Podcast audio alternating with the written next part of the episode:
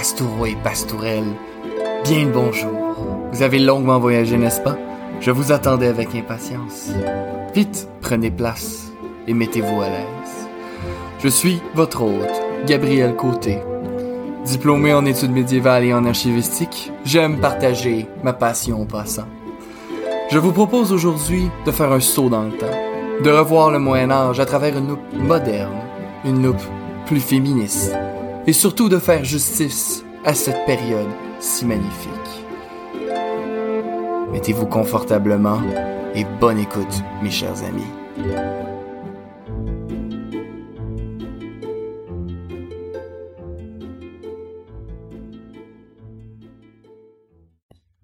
Pastourelles et Pastoureaux, bien le bonjour et bienvenue à l'épisode 39 de Ad Medievum Aeternum. C'est votre hôte Gabriel et ça me fait extrêmement plaisir de vous avoir avec moi aujourd'hui. Aujourd'hui, on est extrêmement choyés. Nous avons comme invité très spécial une troubadour, une vraie de vraie, qui est venue nous parler de sa passion, de la passion pour la musique médiévale, de ses concerts, de ses groupes. Mais de plus important, c'est une passionnée finie du Moyen Âge comme nous. Quand on se lance dans la musique médiévale, on en parlait tantôt, faut être à quelque part vraiment mordu de ça. Rebecca, comment ça va? Comment vas-tu? Ça va bien, mais tout de suite, euh, il faut que je te je précise quelque chose. Si tu veux m'appeler un troubadour, il faut dire Trobairitz, parce que Trobairitz, c'est la forme euh, féminine euh, de troubadour. Ah. Déjà, excellent. Je fais corriger sur les déclinaisons voilà. d'ancien français. J'aime ça. oui, c'est ça. Fait que, puis d'ailleurs, troubadour, rapidement, avant même lance, ça, c'est pour la partie occitane. Je pense que pour la langue d'oeil, C'est- trouvert. Oui, et en plus, troubadour, vraiment, on parle vraiment d'une. Aujourd'hui, on utilise le terme pour indiquer quelqu'un, un, un musicien, quelconque, un musicien, une musicienne qui euh, qui, qui peut voyager, mais qui, qui qui compose et qui joue.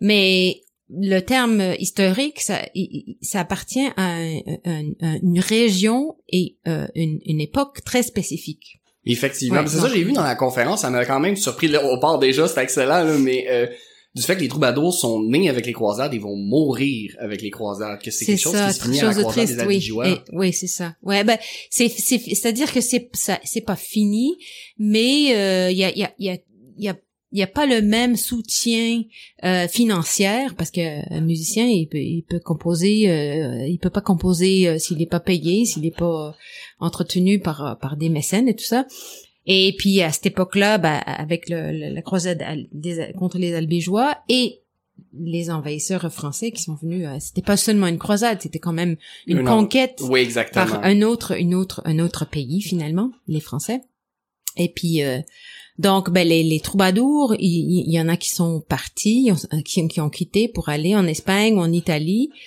euh, mais sinon l'art des troubadours euh, cette floraison de de, cette époque de floraison de, culture des troubadours. Oui c'était c'était quand même la fin. Oui. Oui, ben c'est ça que je trouve extrêmement intéressant, c'est que c'est c'est né extrêmement vite, puis c'est mort extrêmement vite, mais c'est ça, on, on le voyait justement dans votre spectacle, comment justement ça s'est transformé éventuellement. En fait, on l'a vu, en fait, je l'ai senti pour avoir fait des cours sur le Moyen Âge, mais je l'ai vu surtout dans la conférence que justement le roman va un peu prendre le relais de l'amour inatteignable dans la fine à mort, que ça va devenir un peu comme le relais littéraire. de Oui, c'est sûr que ben, tous les, les poètes euh, de, de l'Occitan subséquente, euh, dans, en ce qui concerne la, mus- la, la poésie sur l'amour, ils, ils sont ils, ils- ils ont une dette aux troubadours et il y en a qui il y en a qui parlent encore des troubadours des siècles après Dante et, et même Pétrarque plus tard euh, en Italie vont continuer à parler à faire référence aux troubadours et, ils, ils voyaient tout ça euh,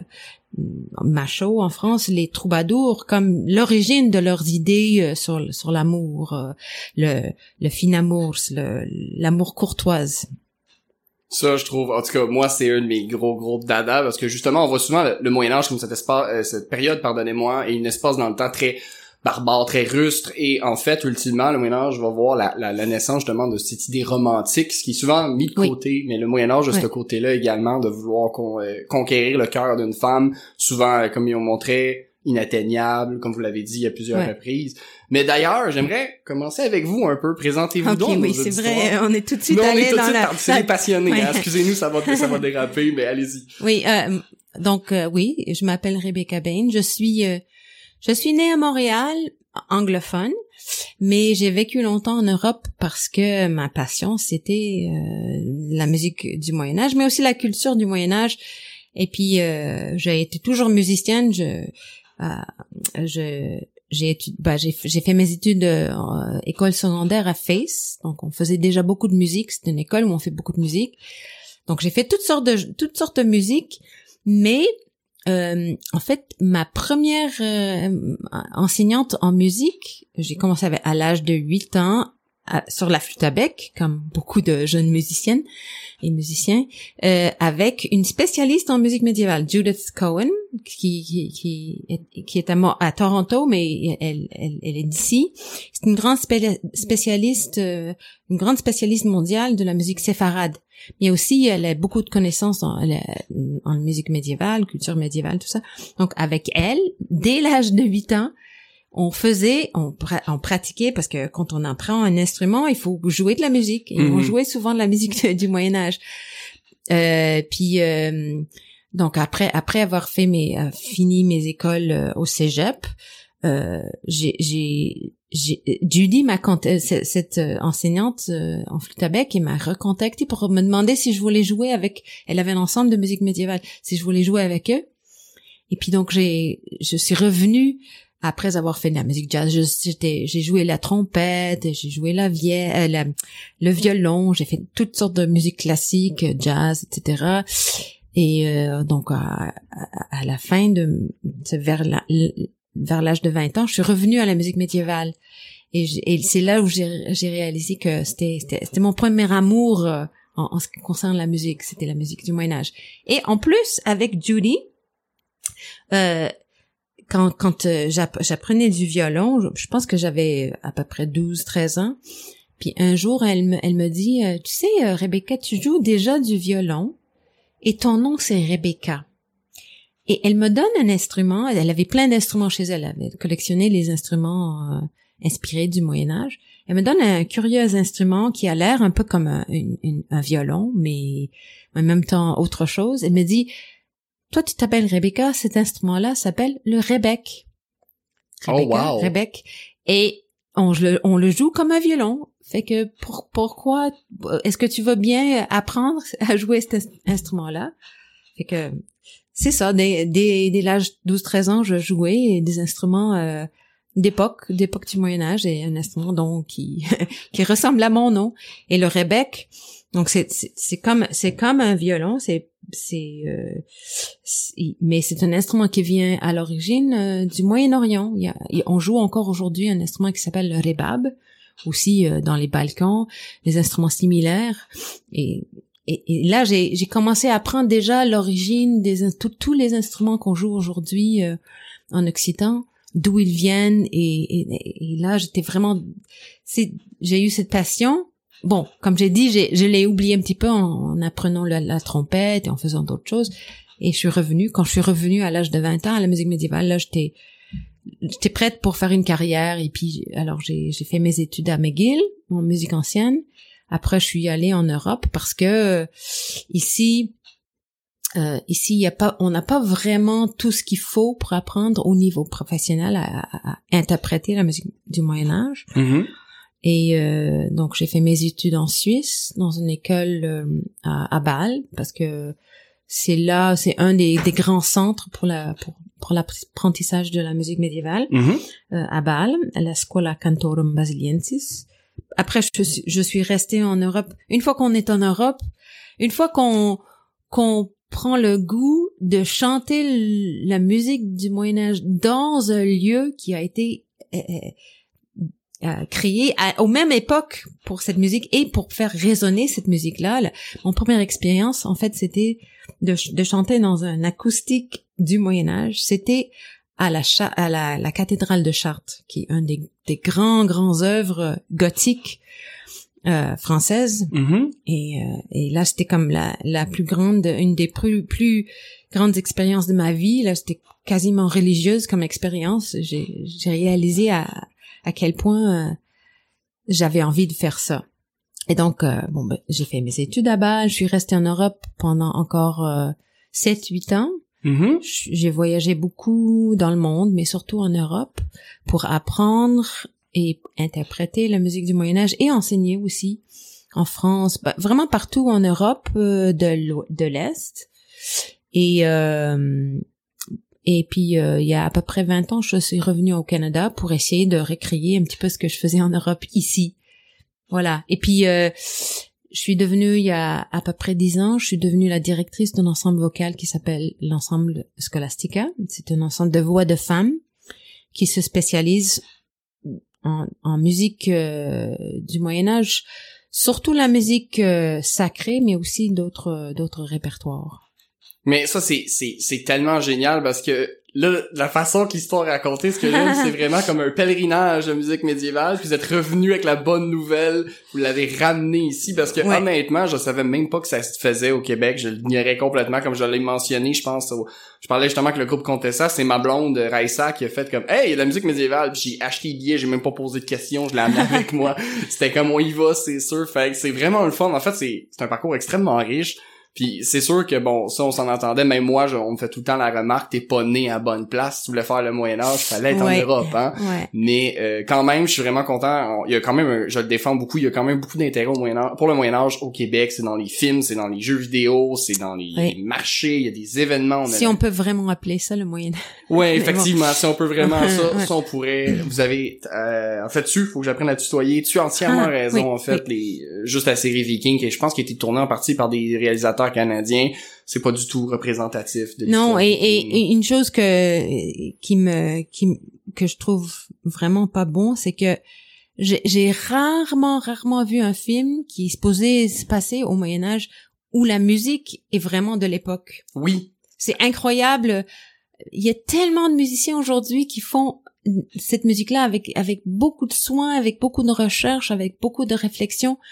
Mais ils prennent, euh, des- tu sais, une- un compositeur qui fait de la musique pour film, puis peut-être qu'il va prendre une mélodie du Moyen Âge, mais après il le transforme avec euh, je sais pas quoi. C'est toujours beau, c'est toujours ça, ça évoque des émotions, les émotions qu'on veut pendant le film. Mais oui, c'est ça. c'est c'est dommage que et même parfois tu vois tu sais il y a des scènes où on voit des musiciens ils jouent même pas des instruments d'époque c'est il y a beaucoup de de a priori stéréotypes de sur cette époque-là et puis euh, tout ça ça ça n'aide pas à, à- aider le monde à découvrir le vrai Le, le la vrai vraie musique Moyen Âge, pas le, le, Moyen Ouais. Âge. et puis, je tiens aussi à juste à dire, ça c'est un, un, un à côté un petit peu, c'est que là, on parle vraiment du Moyen Âge euh, dans l'Occitan, parce que il y a aussi le, on- moi, je suis en train de découvrir aussi qu'est-ce qui se passait dans le reste du monde. Ben, pour moi, c'est en musique, mais le Moyen Âge, il se passait aussi, euh, tu sais, en Asie, en Afrique. euh, Absolument. euh, en Mali avait une culture vraiment très développée dans la musique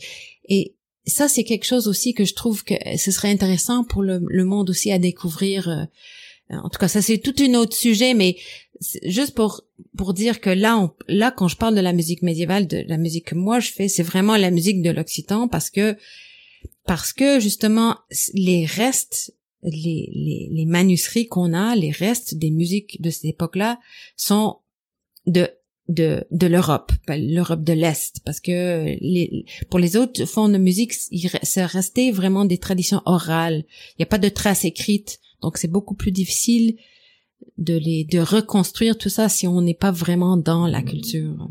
Oui, absolument. Puis c'est ça que vous le mentionnez tellement bien en ce moment, c'est le Moyen Âge, c'est pas juste l'Europe. Le Moyen Âge, ce n'est pas, euh, c'est pas juste une période très fixe dans les films. On voit souvent des siècles, des, euh, des parties de l'histoire extrêmement courtes, et ça fait en sorte que on a tendance à, à- à synthétiser mille ans. Oui, c'est ça, on mélange les tous les, enjeux, ah, les ouais, ça, cultures. Moi, je le vois surtout, moi, vu que je me spécialise beaucoup sur le monde militaire, c'est souvent dans les armures. Des fois, Ouais. je regarde ça Ouais. avec des armures, je suis comme, mais c'est, c'est, c'est, c'est quoi ça? C'est pas de la bonne époque? Quel genre est Je pense qu'il y avait un film, justement, récemment, qui est sorti, euh, je l'ai même pas vu, je l'ai même pas voulu, mais le, le, le chevalier en question a un casque et la moitié de son visage est à découvert.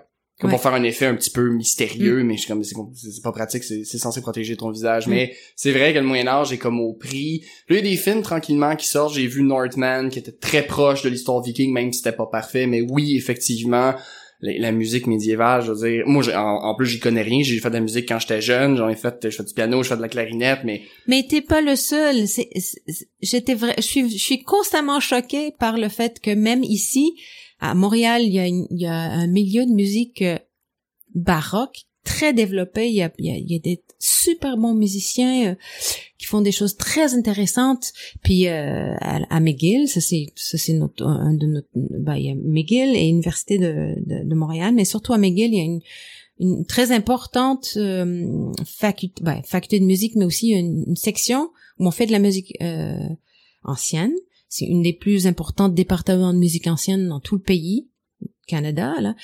Mais on fait quasiment pas de musique médiévale, puis les gens qui font du baroque, eux aussi, ils ont les mêmes a priori stéréotypes sur le Moyen Âge. Ah, c'est c'est du chant grégorien. Soit c'est du chant grégorien, ou c'est des, des chansons un peu rowdy où les gens se moquent de tout et puis, tu il y a pas de mais c'est pas leur faute, c'est parce que on, on l'enseigne pas, on mais on le met pas en valeur, on, non. on sait pas c'est quoi, euh, puis on on comprend pas surtout la toute la richesse et le fait que ça soit c'est c'est peut-être quelque chose qui nous freine aussi, c'est que il, il s'agit de de très nombreux répertoires sur de nombreux siècles euh, qui sont vraiment très variés finalement sur toutes sortes de sujets politiques, amour, religion, oui, mais religion est toujours là, mais mais euh, même dans le chant, grégorien, il y a tellement de divers euh, de diversité finalement.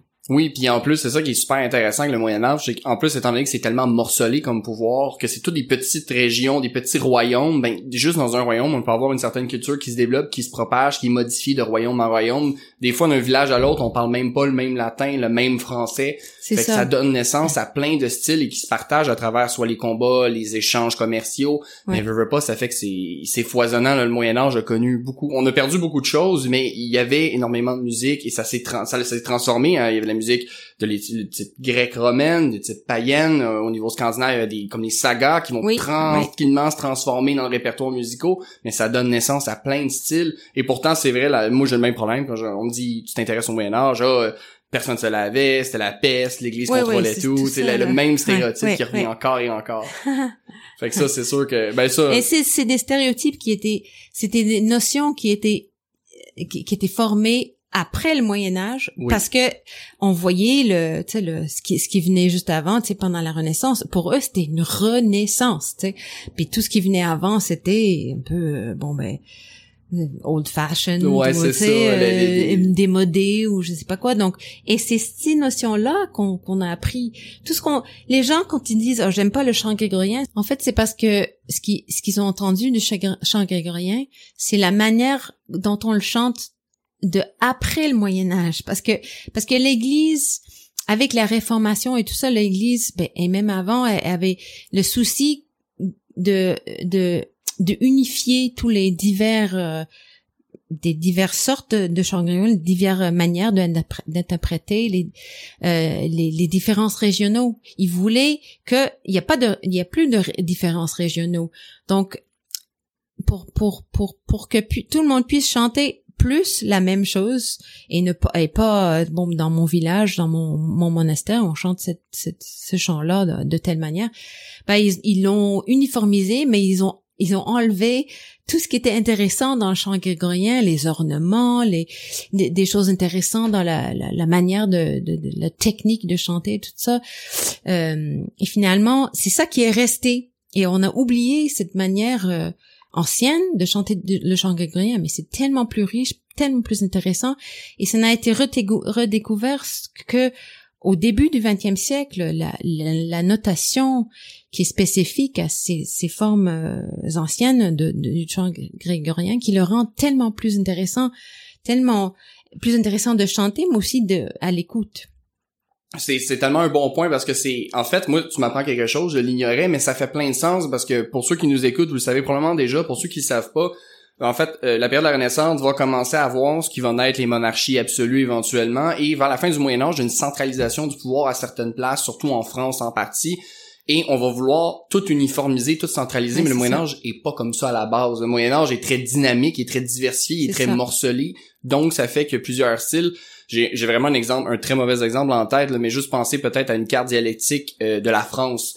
On a voulu pendant la Révolution euh, française centraliser euh, le- le- la façon de parler en français, d'uniformiser. Ça ça fonctionnera pas, ça n'a pas fonctionné au Québec, ça fonctionne nulle part. hein. C'est quelque Ouais. chose d'assez euh, la langue, c'est quelque chose de vivant. quand C'est la langue, c'est exactement. C'est là, en ce moment, Raissa est dans, je sais pas on nous entend dans le salon, mais contente. C'est quelque chose de vivant, c'est quelque chose. Et la langue, c'est quelque chose qu'on utilise dans le champ également. C'est quelque chose de vivant. Et quand on a voulu l'uniformiser, ben c'est sûr qu'on a éliminé un paquet de variables qui rendaient la chose, à mon avis, si intéressante. Mais c'est un, je savais Ouais. vraiment pas, puis ça me surprend pas en fait que ça se soit. Ouais, ouais, ouais. Puis, euh, puis euh, il y a plein de choses comme ça. Il y a la- le fait que les, tu sais, les femmes, tu sais, dans le l'époque après le Moyen Âge, bon, on a essayé plus de aussi uniformiser la manière dont la, dont la femme était présente dans la société. C'est vrai, que, que, que, tu sais, en tout cas, ça c'est toute une autre. euh, Non, mais c'est un, c'est un excellent histoire, point. mais- D'ailleurs, les droits de la mais- femme au Moyen Âge à certaines places mais- commencent à réduire vraiment. euh. C'est ça. Donc, on- c'est sûr que bon, c'était pas comme aujourd'hui. Les femmes avaient pas euh, Non, non, beaucoup non, de liberté, mais mais les hommes non plus n'avaient pas les mêmes libertés que.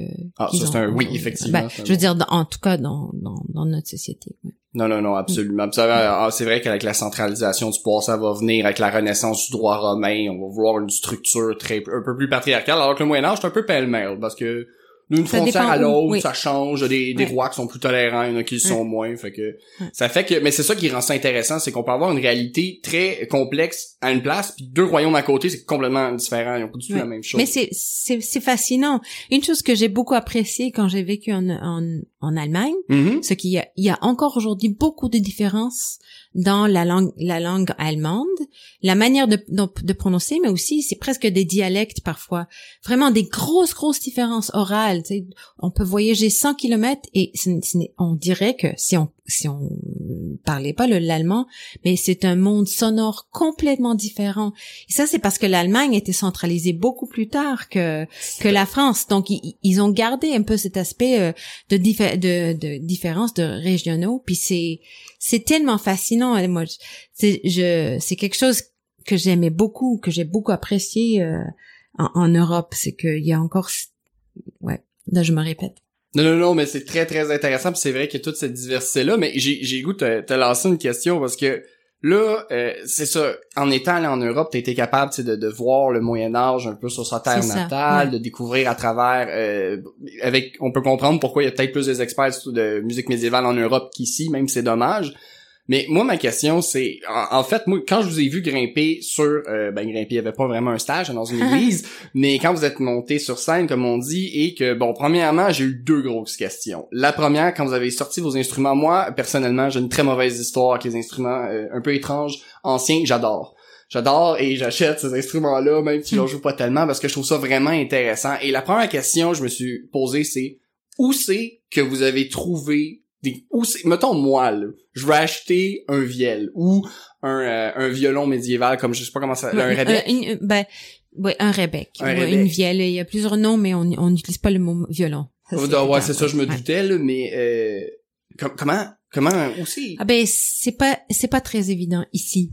Ok. C'est vraiment euh, on peut chercher sur internet évidemment puis il il y a des des des hum, luthiers qui qui font des instruments mais ici c'est quand même très rare au Québec. Je, je connais pas de luthiers vraiment qui font une vielle par exemple. Moi j'ai acheté le mien en Europe, Mhm. mais même là c'est pas aussi simple que d'acheter un violon parce qu'un violon c'est là aussi c'est standardisé. Il y a- Mhm. il y a une- ils ont tous la même taille, tous le même nombre de cordes, on les on les euh, on les accorde de la même manière. Oui, Mais- oui, oui. Et puis euh, etc. Mais la vielle à l'époque, il y avait toutes sortes de possibilités. Ça dépendait vraiment de euh, des répertoires, euh, de, de, de, de- du musicien. Est-ce que est-ce que le musicien se disposait de assez de d'argent pour commander un instrument, un bel instrument ou non, etc. De qu'est-ce qu'est-ce qu'il y avait comme arbre dans le coin pour parce qu'il faut- Oui, parce que c'est fait en bois, etc. Donc euh, il n'y a pas de standard et puis en plus il n'y a pas d'instruments qui ont survécu de l'époque. On a des traités qui parlent de comment construire un instrument, euh, comment l'accorder, euh, combien de cordes, etc. Puis on a beaucoup d'images, on a d'iconographie.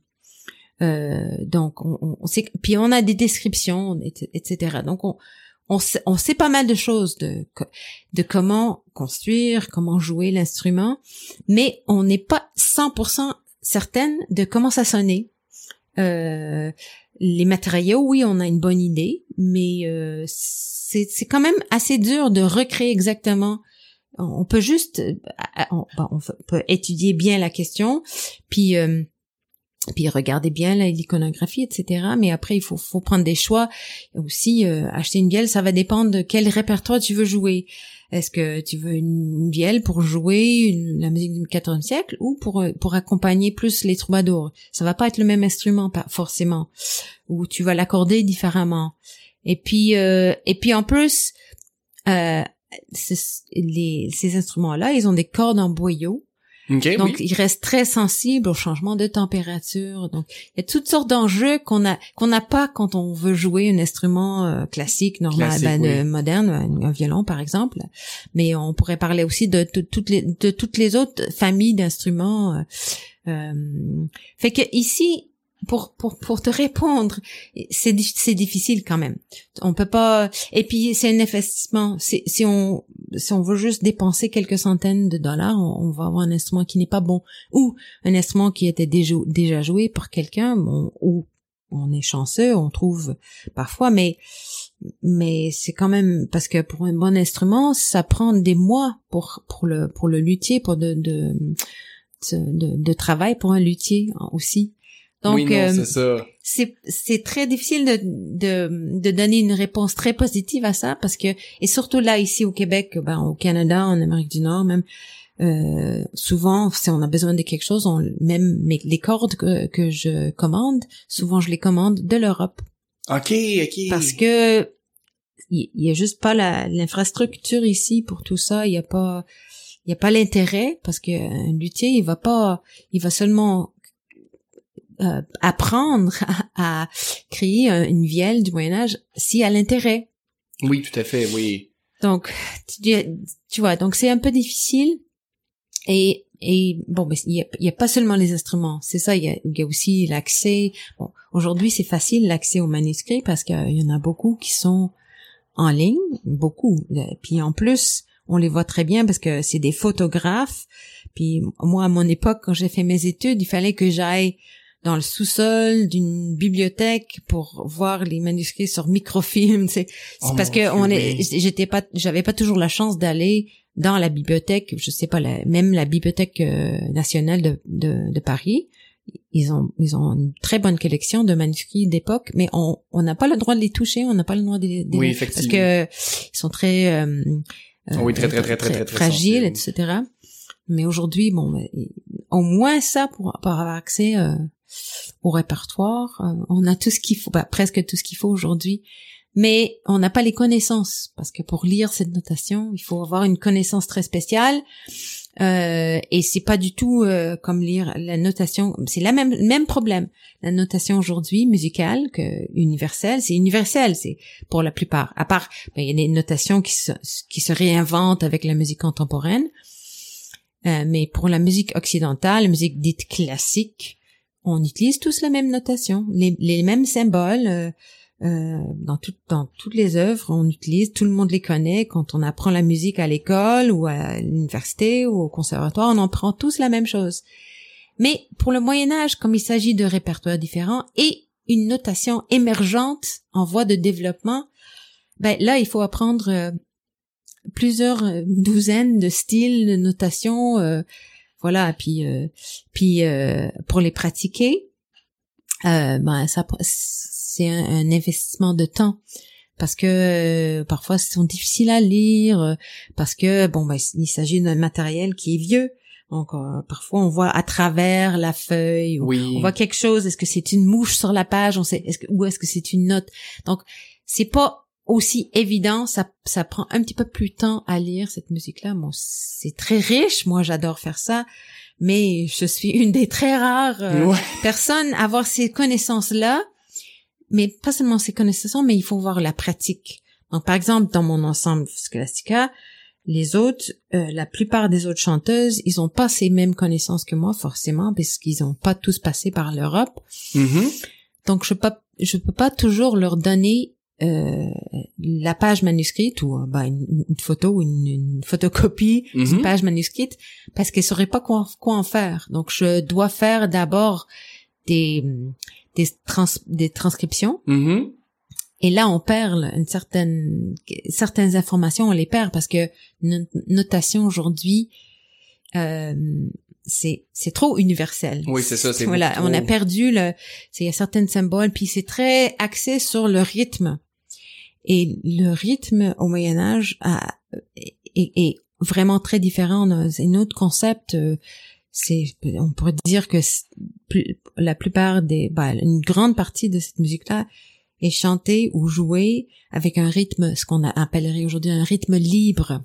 On n'a pas le même sens du rythme. Donc il y a toutes sortes de euh, de connaissances à avoir pour euh, pour bien faire cette musique là là une autre problème de l'internet bah, c'est une richesse de l'internet que ça donne accès à plein de monde mais aussi ça donne accès à, n'importe qui de, de jouer cette musique là n'importe comment parce que ils ont pas ces connaissances là bon j'ai rien contre ça je veux bien que tout le monde découvre cette musique là mais si on veut le faire euh, je veux dire bien faire ou le faire euh, de manière euh, authentique là je mets des guillemets parce que Oh, oui, je comprends. on peut oui. faire ce qu'on peut.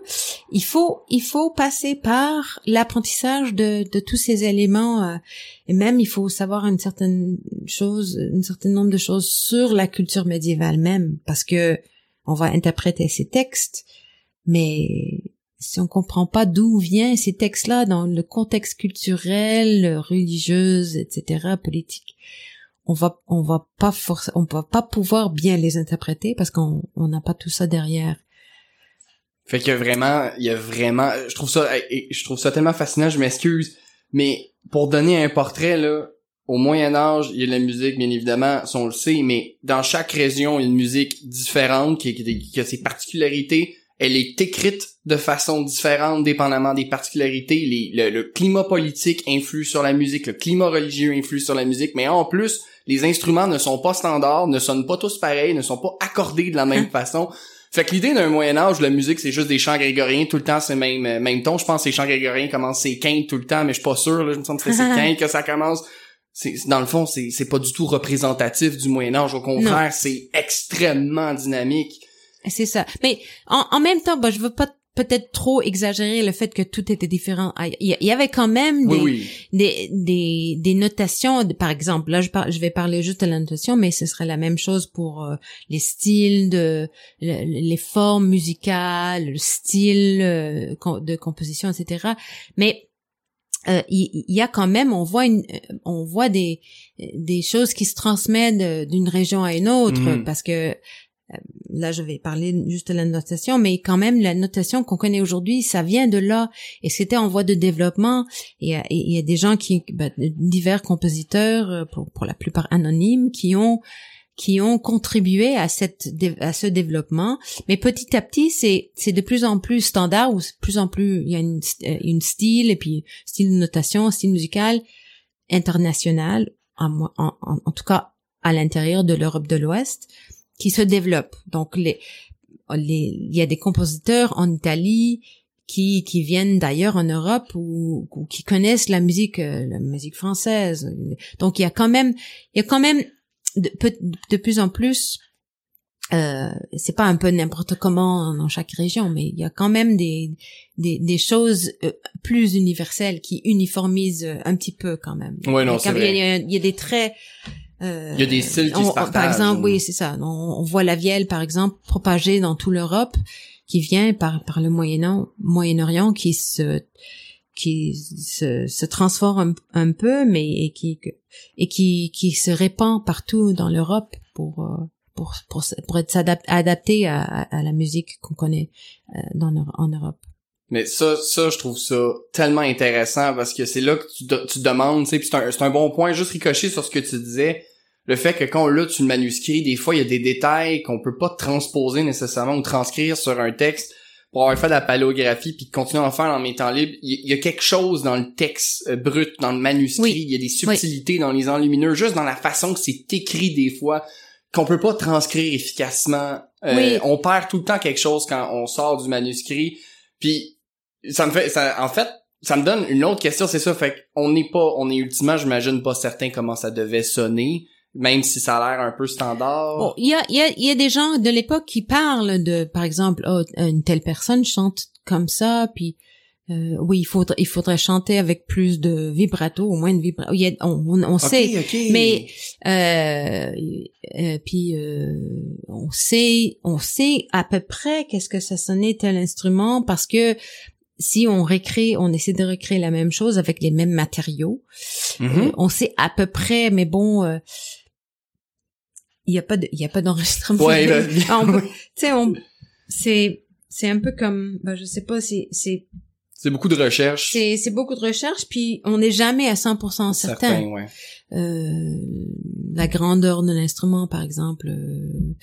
Euh, il y a des, des, il y a des dimensions et décrites dans certains manuscrits, mais c'est, c'est, c'est pas pour tous tous les répertoires, par exemple. Non, c'est ça. Donc, un... Euh, euh, non, mais c'est, c'est, c'est très vrai de le, de le mentionner parce que encore une fois, je veux dire même même quand on fait de l'histoire quand je fais l'histoire du Moyen Âge euh, quand je lis c'est tous les auteurs que je lis que j'ai fait à l'université on n'est pas certain. C'est mettons le monde viking on sait beaucoup de choses mais on sait une chose vraiment très bien c'est qu'on sait peu de choses.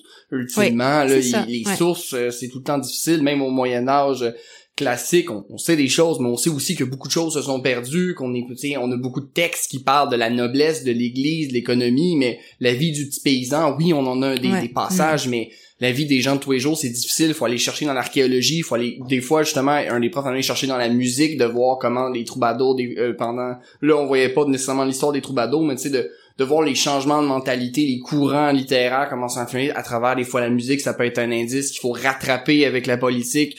Là, il mentionnait justement dans mes cours, justement, que la proximité, justement, avec l'Espagne, avec euh, la présence musulmane, avec la l'Andalouse. Donc, finalement, faire des recherches en histoire médiévale, c'est d'être capable de jouer sur plus qu'une euh, plus qu'un plateau. Ouais, ouais, ouais, absolument. Ouais, c'est c'est euh, multidisciplinaire. Hein, oui, oui, ça on le martèlera jamais assez. On peut pas faire le Moyen Âge juste en faisant de l'histoire, on est obligé de toucher à plein de choses. Mais premièrement, je trouve ça génial que tu aies décidé justement de faire l'ensemble ce que la cité d'avoir mis en place Réverdi, d'avoir donné votre spectacle. Ma question c'est pourquoi? Hein. Comment t'es arrivé? comment on se sent un matin? Parce que moi, je fais un podcast, je parle du Moyen-Âge, je m'enflamme, j'aime ça, mais partir un ban. Ben, euh, ben, si on veut jouer euh, cette musique-là, euh, ben, la, musique c'est fait pour jouer pour d'autres, mais aussi avec d'autres.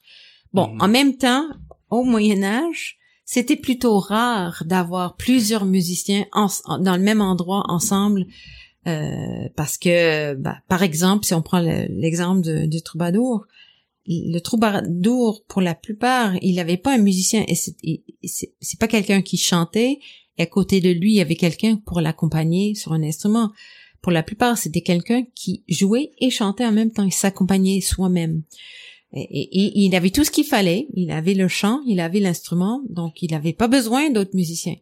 Donc, et puis, euh, et puis euh, être, être un musicien professionnel, il fallait être dans l'emploi de quelqu'un. Puis c'était pas tout le monde qui avait les moyens pour employer euh, un troubadour ou autre euh, à part la cour. Mais c'est sûr qu'à l'église, ça c'est autre chose. Mhm. Surtout les dans, dans le contexte euh, monastique. Oui, les les les, les monastiques, ils chantaient tous les moines, les, les sœurs, elles chantaient, elles, ils chantaient tout, le long de la journée euh, avec d'autres, euh, mais pas forcément pour la plupart avec un instrument. Donc, c'était plutôt rare d'avoir euh, un instrument, c'était quelque chose de rare. Donc avoir ça c'est bien de mentionner, c'est vrai. Euh, avoir avoir quatre musiciens ensemble avec une panoplie d'instruments, ça c'est un peu une invention du de, de notre époque. Mhm. C'est pour parce que c'est sûr que là on on peut on, veut jouer pour les gens, on veut les faire découvrir le maximum de sons, des instruments que possible. Euh, donc on va utiliser tout l'instrumentarium qu'on a, euh, mais euh, mais en sachant que bon c'est pas très authentique de le faire comme ça, à part quelques occasions, ben, des, des des occasions où il y avait par exemple je sais pas des nobles qui se réunissaient pour parler de des croisades. Ouais, où ouais. euh, ils amenaient avec eux leurs musiciens donc.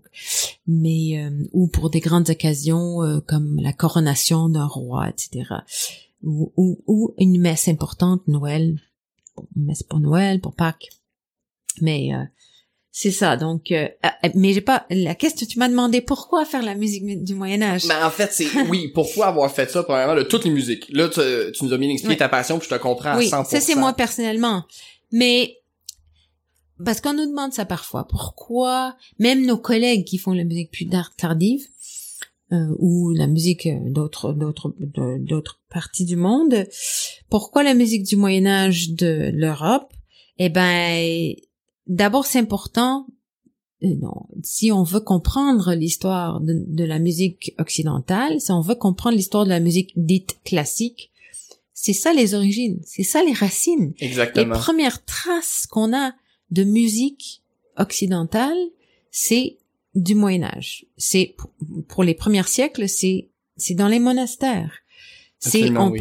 la notation musicale qu'on utilise aujourd'hui, c'est grâce aux, aux, aux moines et aux sœurs d'époque du Moyen Âge. C'est eux qui ont euh, créé ce système parce qu'au au, au départ, les, les, dans une situation monastique, on chantait beaucoup, beaucoup, beaucoup tout le long de la journée. Et c'est sûr que les gens de l'époque avaient des mémoires prodiges. Mais au fur et à mesure, au 11e, 12e siècle, on commence à rajouter des nouveaux chants euh, à- à- à- au répertoire. Mhm. Et c'est tellement, c'est tellement de chants différents que pour mémoriser tout ça, euh, quand même, euh, c'est beaucoup. Parce que aussi on chante, euh, là ah, aujourd'hui c'est le, c'est la fête de tel saint. ou Bon, on va chanter ce qu'on chante une fois par an, juste sur la fête. De, on va pas forcément se rappeler de, de, de l'année. Donc, euh, on invente un système pour se rappeler de des chants. Mhm. Et c'est de là est née le- la notation. C'est ben, c'est c'est né parce qu'on avait besoin d'un nez de mémoire. C'est ça, dans le fond, Pour- c'est, c'est- Oui. c'était pas parce qu'on la Dans des lisait qu'on la jouait. monastiques, oui, c'est ça. ça, c'est pour se souvenir. Ça, c'est pour se souvenir. Et puis petit à petit, bon, on- et puis au départ, on peut même, on peut même pas prendre la musique de cette époque-là et euh, et savoir exactement qu'est-ce qu'ils chantaient parce que c'est approximatif. C'est juste pour se rappeler. Euh, donc la hauteur des notes, c'est pas toujours très précis à cette époque-là. Donc on invente petit à petit des méthodes pour que ça devienne de plus en plus précis cette notation-là. Et euh, après plusieurs siècles, on a à, à la fin du Moyen Âge, on a une notation qui ressemble beaucoup à la nôtre. Oui, Euh, c'est ça. Voilà, mais ça, ça, ça. Donc c'est les racines en ce qui concerne la musique, la notation, mais aussi en, en ce qui concerne euh, pour la musique classique, la, ce qu'on appelle la polyphonie, Mhm. c'est-à-dire que la musique avec des voix différentes. Bah, Aujourd'hui, on a, on- par exemple, un orchestre, on a plein d'instruments qui jouent d'autres choses, mais tous en même temps pour créer une harmonie. Exactement, Hein? oui. Mais le développement, le- les racines de tout ça, c'est aussi au Moyen Âge. C'est aussi dans un contexte monastique, parce que moment donné, les, les, les, les moines, ils avaient la possibilité aussi de rajouter, parce que la, liturgie était fixe, la liturgie qu'on chantait à l'église pendant l'Opus Dei, euh, c'était fixe, c'était le mot de Dieu, et même la musique était, soi-disant, musique euh, composée par Dieu, mais qui, qui est venue sur la terre par le, le, euh, le Saint-Esprit qui, qui a chuchoté les mélodies dans l'oreille du pape Grégoire. OK. Il y avait- il y a- il y a- ouais.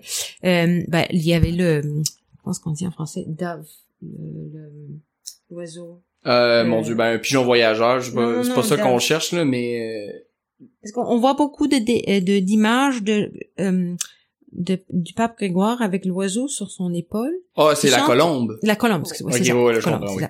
Alors, on voit, on voit le, beaucoup d'images d'époque, la colombe sur le- l'épaule de, de, du pape Grégoire, de Saint Grégoire, et c'est, cette colombe représente le Saint-Esprit, et qui chuchote les mélodies dans, dans, dans son oreille pour qu'il les dicte pour faire répandre dans le, dans le monde chrétien. Mais c'est l'œuvre de Dieu. Donc on peut pas toucher à ça. Mais au fur et à mesure du Moyen Âge, dans le monastère, on rajoute à cette liturgie, on rajoute, on prend ce qu'on connaît et on rajoute par exemple une deuxième voix.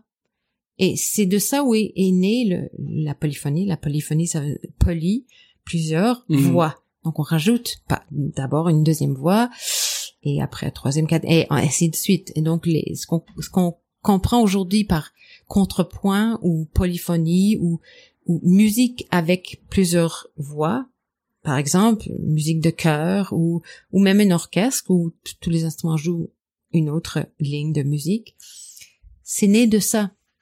Donc pour moi, pourquoi faire la musique du Moyen Âge Parce que euh, c'est les racines pour la musique occidentale, en tout cas c'est les racines, mais aussi on voit ce qui est ce qui est très important à comprendre, je pense que pour tout le monde, c'est que bah, d'abord la musique classique n'est pas c'est pas Bach, la musique de Bach ou de Mozart, de Beethoven, c'est pas des choses qu'ils ils ont pas pris leurs idées juste de l'air. Ouais, non, ils, ça. ils faisaient partie d'une très longue tradition, une très très longue tradition, et même les moines du Moyen Âge, eux aussi faisaient partie d'une très longue tradition. Il y avait le monde antique avant, mais aussi il y avait euh, le monde, bah, les- la musique euh, juive, la Mhm. musique liturgique juive, Mhm. et euh, beaucoup de bah, chants sont inspirés des mélodies, euh, la manière de, de chanter, etc. Donc on, on voit aussi le lien entre le monde chrétien du Moyen Âge qu'on associe toujours avec le, le Moyen Âge et le la, la, la supposée civilisation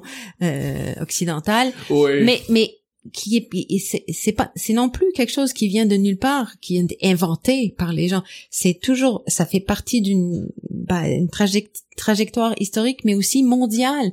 Parce que parce que on a bien vu avec les troubadours c'est pas eux qui ont inventé l'idée de l'amour euh, romantique ou courtois. Ils, ils ont pris ces idées de quelque part. Ils l'ont après ils l'ont ils l'ont un peu changé pour Mhm. devenir autre chose mais ils ont appris ces idées chez les musulmans qui étaient en Espagne ou euh, en, en, en- en Moyen-Orient par Ouais, les oui. croisades, etc.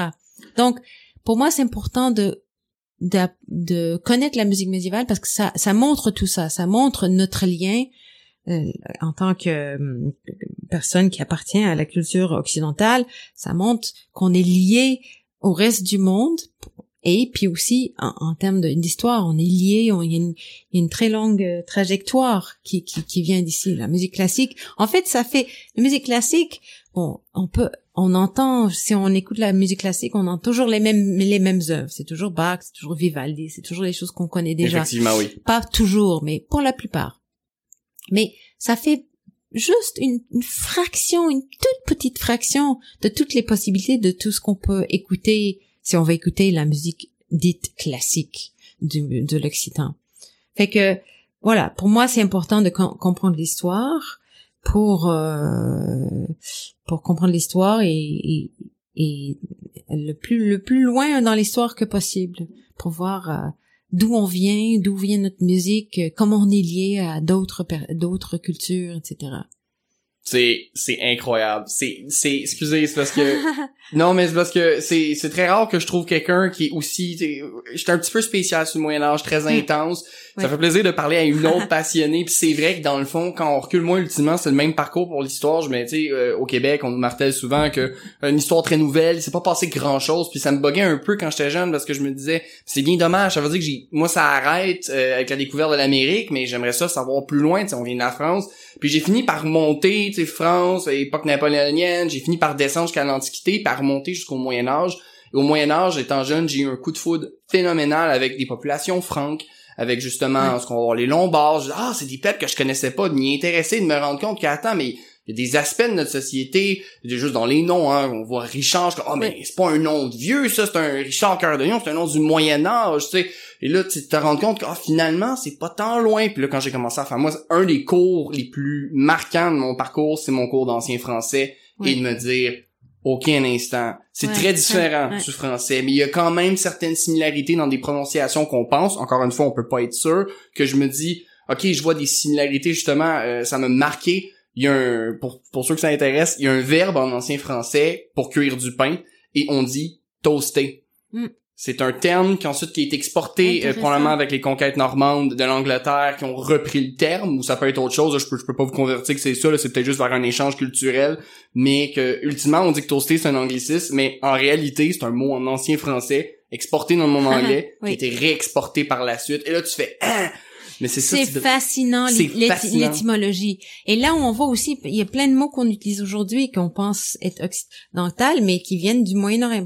Sucre, c'est un mot euh, qui vient de l'arabe. Ah Tu oui? vois? Oui, oui. Je savais même Oui, pas. oui, il y a, il y a plein de mots comme ça qui, qui viennent parce que bah, on mangeait pas et le sucre c'était quelque chose de très rare au Moyen Âge Oui, oui, oui. mais ça vient du Moyen même le il y a, il y a plein de mots comme ça puis je trouve que c'est important de connaître tout ça de parce que on, on- de plus en plus on vit dans un monde où les gens veulent euh, je sais pas tu sais bah, y- on est un monde un peu dangereux où il y a oui, des, oui, oui, gens qui- qui, qui, qui, qui veulent prendre quelques tropes du Moyen Âge pour justifier que le, le monde de l'Occident est mieux que tous les autres mondes. Exactement. Tu vois, mais, mais, mais qui comprennent pas eux-mêmes que, en fait, non, il y avait jamais eu un Moyen Âge qui était pur, Ouais, non, qui c'est était, ça. qui était blanc, euh, tu vois, qui était chrétien.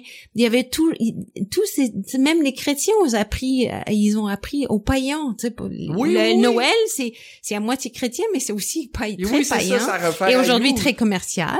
Oui, oui, oui. mais mais tu vrai. vois, c'est pour ça que de plus en plus je trouvais important, c'est de de de- d'essayer de, de comprendre aux gens que le Moyen Âge c'est c'est pas du tout ça. Tu sais, même les Vikings, ils viennent d'ailleurs, ils viennent, on vient tous de, même en Occident, on vient pour la plupart du tous de l'Asie, de de Ben l'Est. oui, c'est exactement. Mais les, les, les Francs, les Normands, ils venaient aussi de l'Est. Ouais, tout le monde. Oui, avant. absolument.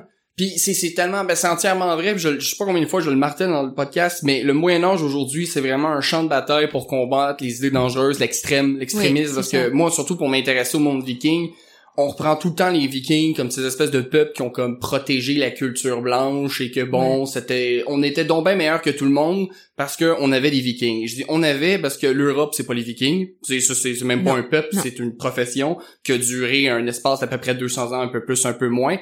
L'affaire, c'est que les Vikings, moi, ce qui m'a toujours fait rire quand j'entends des groupes, mettons, qu'on peut voir en Europe, mettons justement au Danemark en ce moment, il y a des groupes, eux sont d'origine scandinave, qui revendiquent qu'on était tous blancs avant et qu'on défendait la culture blanche parce qu'on était Vikings. Les Vikings ont tapé sur des monastères où des gens étaient probablement blancs, puis ils nous ont vendu à des musulmans qui étaient très amis avec. Avait... Le Moyen Âge est tellement dynamique, il est pas fermé. Je veux les Vikings amenaient des Hongrois, des rois hongrois en bataille avec eux comme relation diplomatique et amicale. Donc ça, c'est ça, c'est super intéressant. Je pense que c'est hyper important de se rendre compte que finalement, ça, on met souvent en, contra- en- en confrontation le christianisme avec le monde musulman, mais ultimement, même si ça a été une- un grand clash, un affrontement, ça a été des massacres, ultimement, il y a eu beaucoup d'échanges.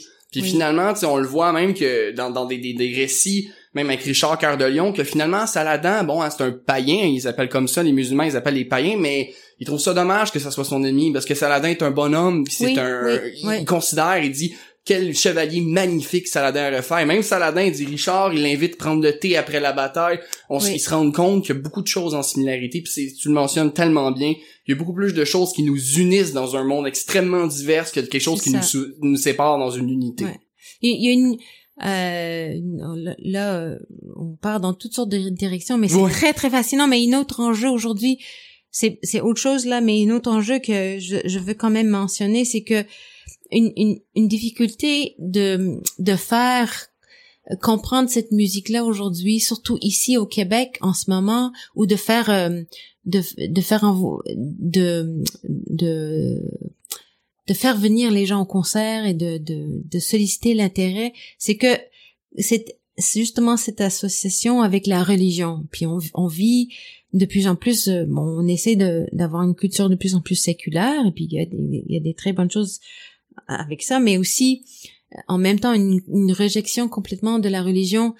Et là aussi, je trouve important. Donc c'est pour ça qu'on me demande souvent cette question-là parce que les gens pensent que bon ben je chante que du chant grégorien. Mhm. Même là, je leur dis oui, mais c'est tellement intéressant. Moi non plus, je suis pas religieuse, Mais non, mais, Mais- c'est beau. mais je le, je le vois d'une autre, euh, de notre œil, ben de l'histoire et tout ça. Et en même temps, la religion, il y avait pas cette séparation au Moyen Âge Non, entre la religion et le, le reste de la vie.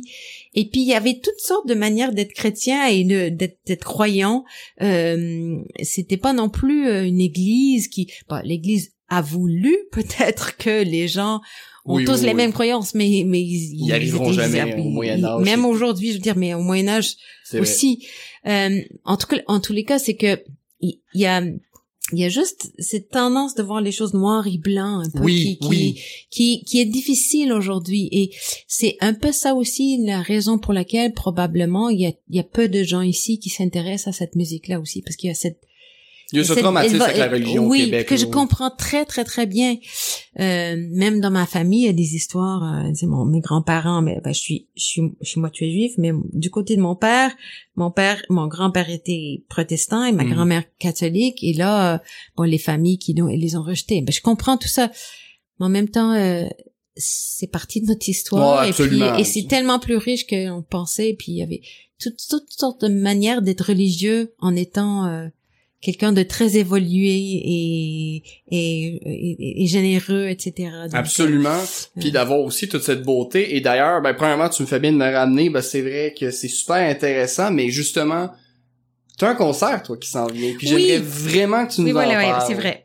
Euh, alors, euh, avec l'ensemble Scholastica, Mhm. euh, on va présenter le 13 novembre à la chapelle Notre-Dame de Bon Secours, qui est un lieu euh, très très historique aussi. Bon, ça remonte pas au Moyen Âge, mais Mais- quand même les débuts de la, la, la Nouvelle-France. Mhm. qui parce que ça a été fondé par Marguerite Bourgeois. Donc, étant des voix de femmes, Et étant, voilà. euh, on, on, on, aime bien chanter là. C'est une très belle acoustique. Puis il y a ce côté euh, historique, ce contexte his- historique, même si c'est pas le même époque. Et euh, donc c'est là où on fait la plupart de nos concerts. Ce concert-là du 13 novembre.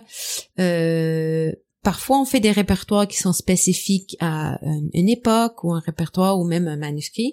Mais là, on va, on va voyager à travers les siècles, ben, surtout le 13e et 14e siècle, Mhm.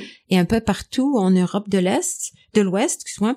Euh, et on- mais on va faire seulement des canons. Donc des rondes, le, le même le mot canon, c'est pas médiéval. Oui. Euh, on utilisait à cette époque d'autres euh, termes, rota, euh, rondellus, euh, chasse, pour pour mais, ben, mais on connaît ce on sait ce que c'est un, un canon, ce qu'on appelle aujourd'hui un canon, comme frère Jacques. On, on chante la même mélodie, mais chacun l'un après l'autre, en imitation de l'autre. Mhm. Donc, on, mais au Moyen Âge, c'était une forme très utilisée par les compositeurs de la fin du Moyen Âge. Et il y avait des, des rondes très très très très simples, comme Frère Jacques, mais des, des, il y en avait des très très complexes avec des rythmes très complexes, des thèmes euh, de poétiques très complexes. Euh, donc, on va explorer un petit peu ça. Donc, et ça va être un concert sans instrument, juste les voix. Euh, parce que bon, la plupart de la musique du Moyen Âge c'était fait pour chanter Mhm. euh, et musique religieuse et musique profane dans plusieurs langues, donc euh, Old English, euh, vieux français, italien, euh, bon latin surtout, Oui. euh, avec six voix de femmes. Donc le 13, ça va être le 13 novembre à donc à la chapelle Notre-Dame de Bon Secours au Vieux-Montréal à 19h et puis euh, on peut aller visiter notre site euh, pour acheter les billets. Absolument. C'est le ensemble Scholastica. Scholastica ça s'écrit SCH hein, donc ensemblescholastica.ca. Puis de toute façon, je te le dis tout de suite, le lien va être dans la description de la vidéo, donc tout le monde, euh, soyez-y, parce que si vous y êtes pas, je vais pouvoir vous chicaner, parce que moi, je vais y être, c'est sûr à 100%. Parce que vous n'auriez pas beaucoup de chance. Il y a vraiment très peu euh, de de- de- d'opportunités de d'écouter la musique euh, du Moyen Âge Puis- ici.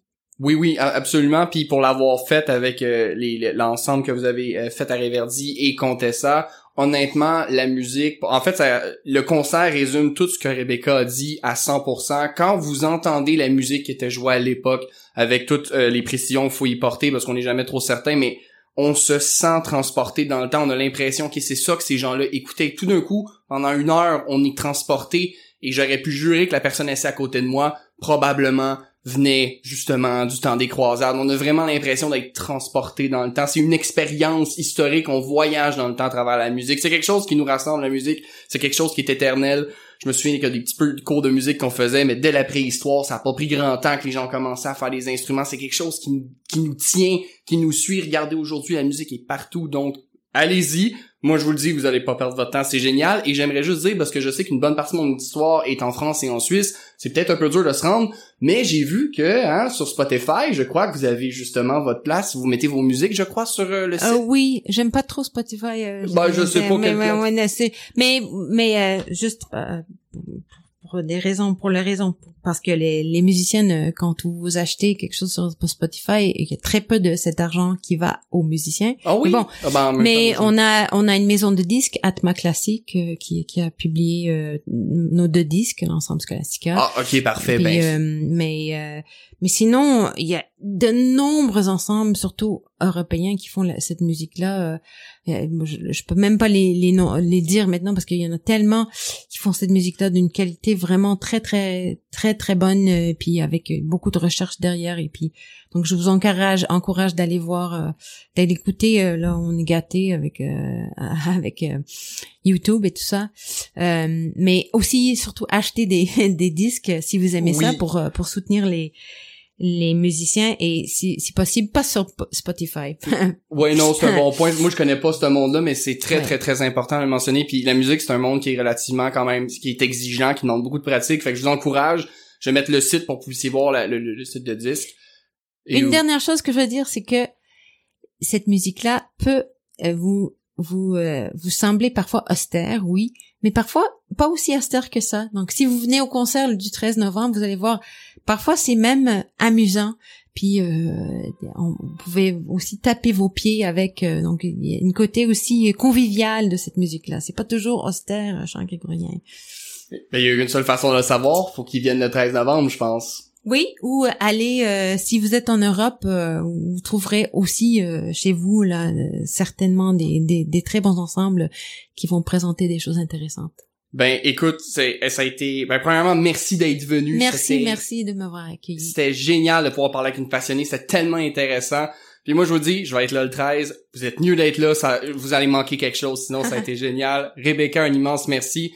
Merci, Merci, à tout le monde. J'espère que vous avez apprécié l'épisode. Comme je vous dis, tous les liens pour soit acheter des disques ou acheter vos billets vont être dans ma description euh, de, de, de, de l'épisode que vous écoutez présentement. Donc, je vous remercie énormément d'avoir été présent. Et mes chers pastourelles et chers pastoraux, je vous dis à bientôt. Merci encore de votre écoute cette semaine. Pour faire juste crédit, la musique que vous entendez présentement et au début de l'épisode vient de Julius H de Pixabay.